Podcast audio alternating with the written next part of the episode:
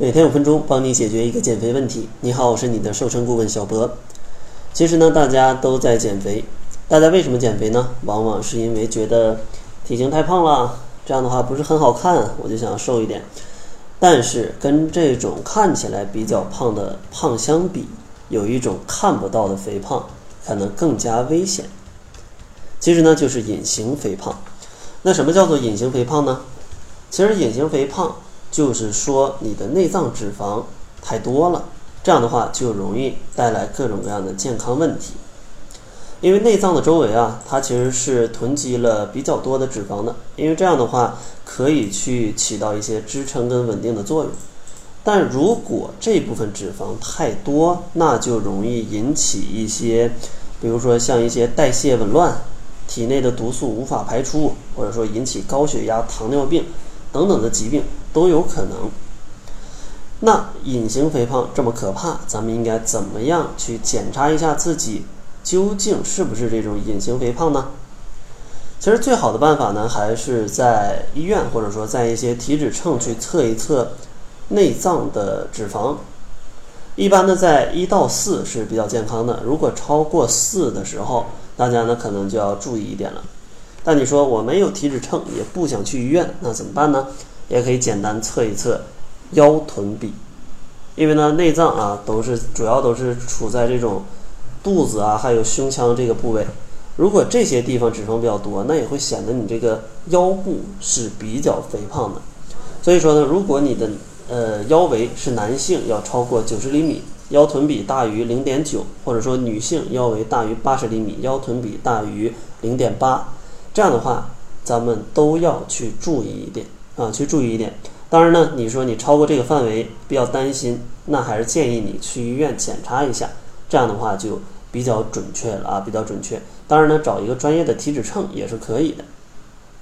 那如果真的是这种隐形肥胖，咱们应该怎么样去减少这部分多余的脂肪呢？接下来给大家几个小建议啊，几个小建议。如果大家并不是特别肥胖，内脏脂肪仅仅超标一点点，可能只是五到六啊，或者五到七，那这样的一个数字吧，其实并不会特别严重。但如果已经超过九啊，甚至超过十，那一定要特别用心的去减肥了。那咱们先给大家几个小建议啊。第一个呢，就是要控制摄入的热量，因为不管这个脂肪长在哪，内脏也好啊，胳膊也好，腿也好，它都是一种身体储存能量的物质。如果热量摄入过多，那就容易把这个热量堆积成脂肪，这样的话你就容易胖。所以说，当咱们控制摄入的热量的时候，身体呢去动用脂肪去供能，就能把这部分脂肪减少了。当然，建议要比基础代谢少三百大卡左右的热量就可以了。第二个需要注意的呢，就是一定要在饮食当中摄入充足的蛋白质。优质的蛋白质食物有一些瘦肉啊，鸡鸭鱼猪牛羊，还有豆类、乳制品，因为这部分食物补充了蛋白质，可以帮助你修复跟增强肌肉，有助于提高基础代谢，帮助你燃烧更多的热量。而且呢，蛋白质它的饱腹感也比较强，比较利于你在减肥的过程当中去增加饱腹感。第三个建议呢，就一定要吃够膳食纤维。因为膳食纤维它是一部分不能被消化的糖类啊碳水化合物，所以呢它不会提供额外的热量，而且呢膳食纤维啊吸水性比较好，吸水一膨胀，能够给你提供更强的饱腹感。那像富含膳食纤维的食物，经常有各种的粗粮，什么糙米、藜麦、土豆、地瓜，各种的红豆、绿豆，还有各种的蔬菜、各种的水果，这些食物呢。在生活当中，咱们要增加一点啊，因为肥胖的人群往往这些食物吃的都比较少。第四个建议呢，就是饮食上咱们尽量清淡一点，别过度烹调啊。很多朋友比较喜欢吃一些比较油的食物，或者说呢你在外面吃没办法，只能吃这些比较油的食物。如果咱们在外面吃，可以跟厨师说一声，少放油，少放一点酱汁，少放一点调料。如果说你说在食堂他已经做好了，那你完全也可以准备一碗水，然后呢，来涮一下水，或者说准备一碗清汤也可以啊，来涮一下就能把多余的油脂全都减掉了。然后第五个建议呢，大家一定要每周进行一些规律的运动。